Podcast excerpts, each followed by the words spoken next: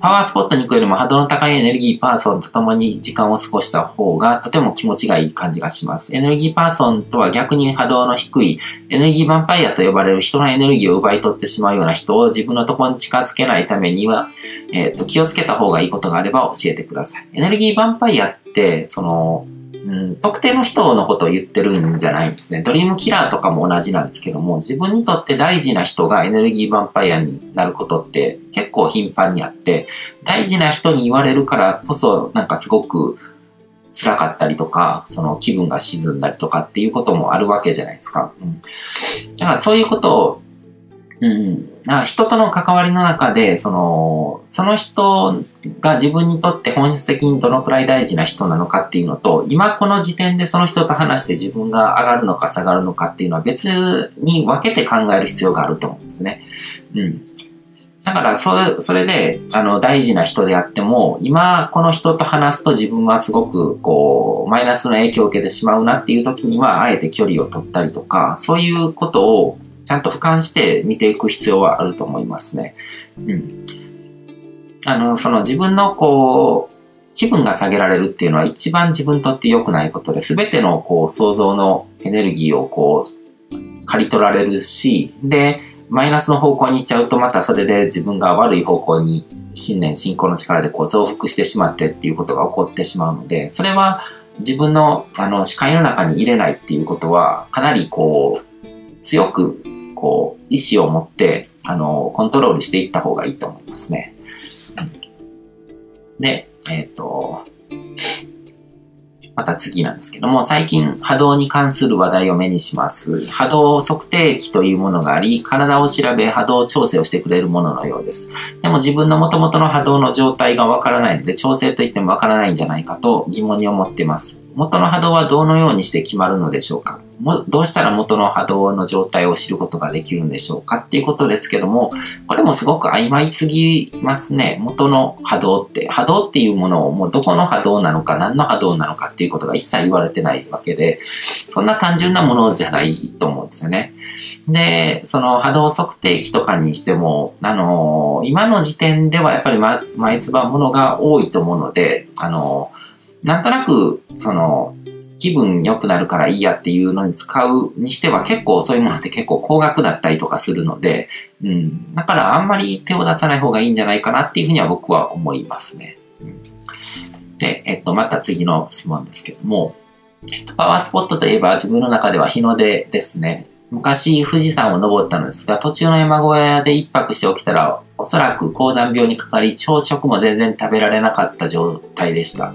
7合目だったので、頂上まではまだまだ長いですが、朝日は見ようと山小屋の外に出て待ってました。いざ朝日が出現した途端、なんと全ての不調が吹っ飛びまして、めちゃめちゃ元気になりました。これこそパワースポットだと思ってます。パワーアイテムは正直意識したことないですね。験担ぎみたいなものはありますが、コロコロ変わるんであまり気にしてないんです。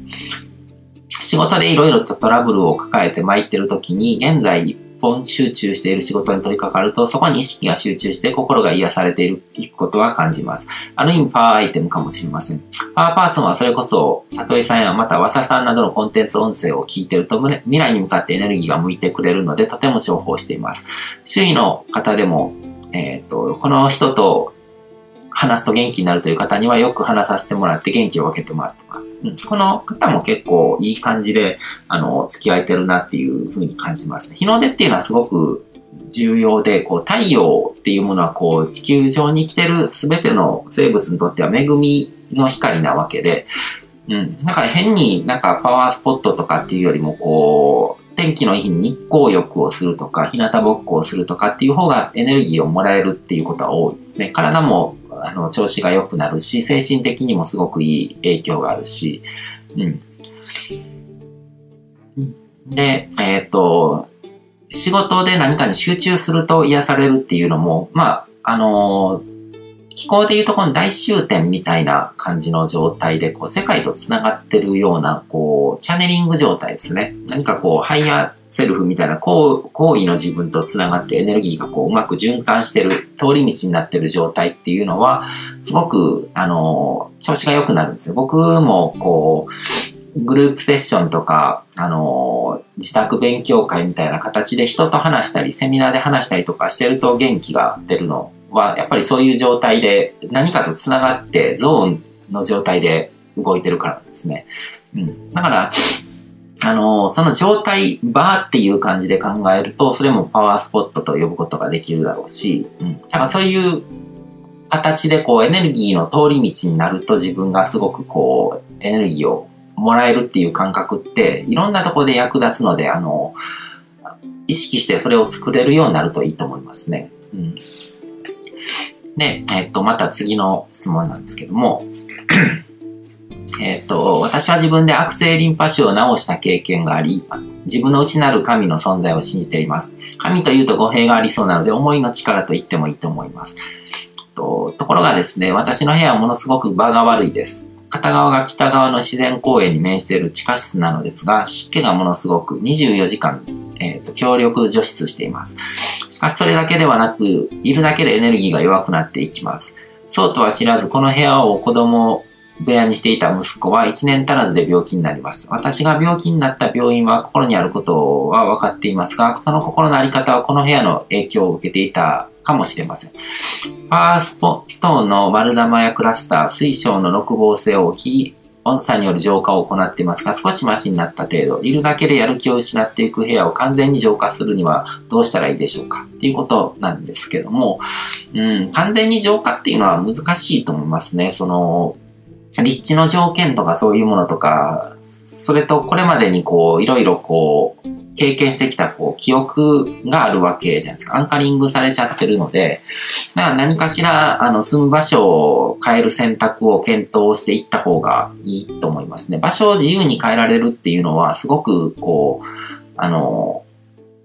有効な手段なんですよ。そこの場所にこう、囚われるっていうことによって、すごく人生の可能性ってやっぱりこう、制限されてしまうので、だからそこを考えた上でなんかいろいろこう選択肢っていうのを考えていった方がいいと思いますね。それ、それだけ、あの、自覚してるようなこう悪い何か状態、あの、影響を受けてしまうような場所なんだったら、うん。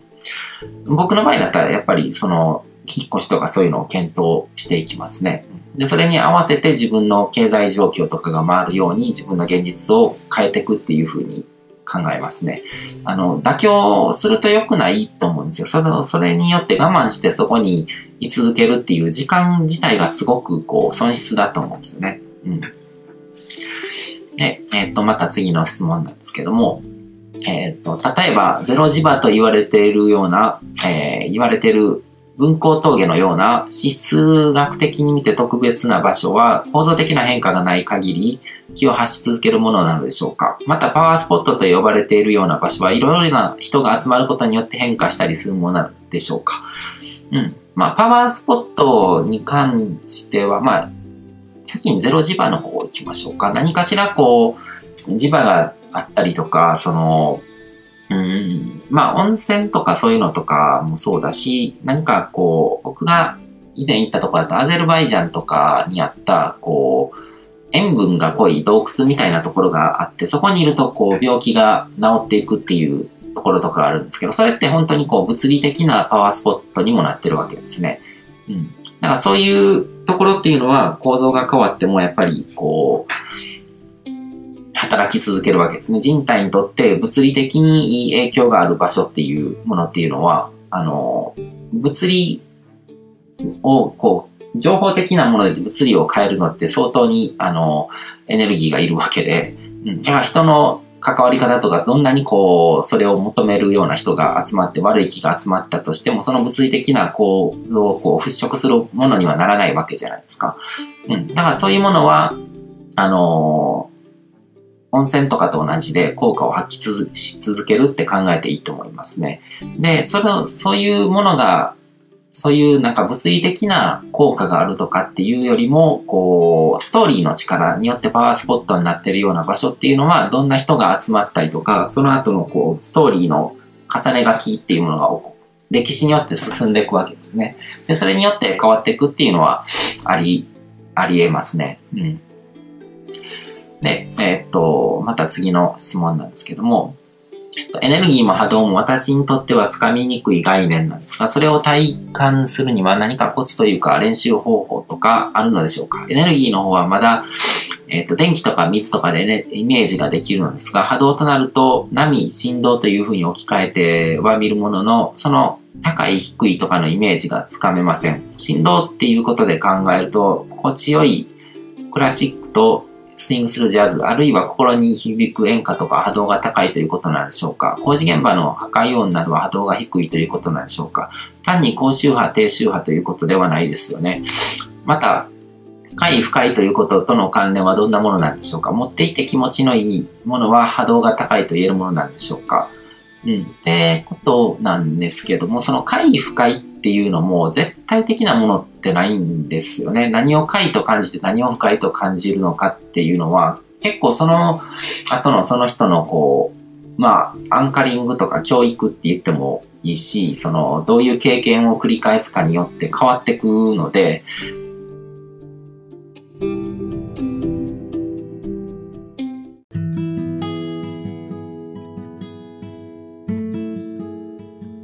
今回も最後まで聞いていただいてどうもありがとうございます。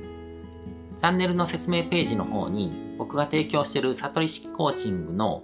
最初の2ヶ月分を無料で受講できる案内があります。ゴール設定とアファメーションについて詳しく解説してるんですけども、僕自身もこれらのことを本格的に取り組み始めて、で、それで大きく人生を変えたという経験があるので、あのまだ受講したことがない方であったりとかこのタイミングでピンとくる方はぜひ登録して体験してみてください。また僕がどんな人間なのかを簡単に知ってもらえる2分ほどで読める会員プロフィールのリンクも貼ってます。僕自身がインターネットを通じた出会いによって自分の人生を大きく変えたのでこの出会いがあなたの人生を変える良いものになることを願ってます。ではまた次の放送でお会いしましょう。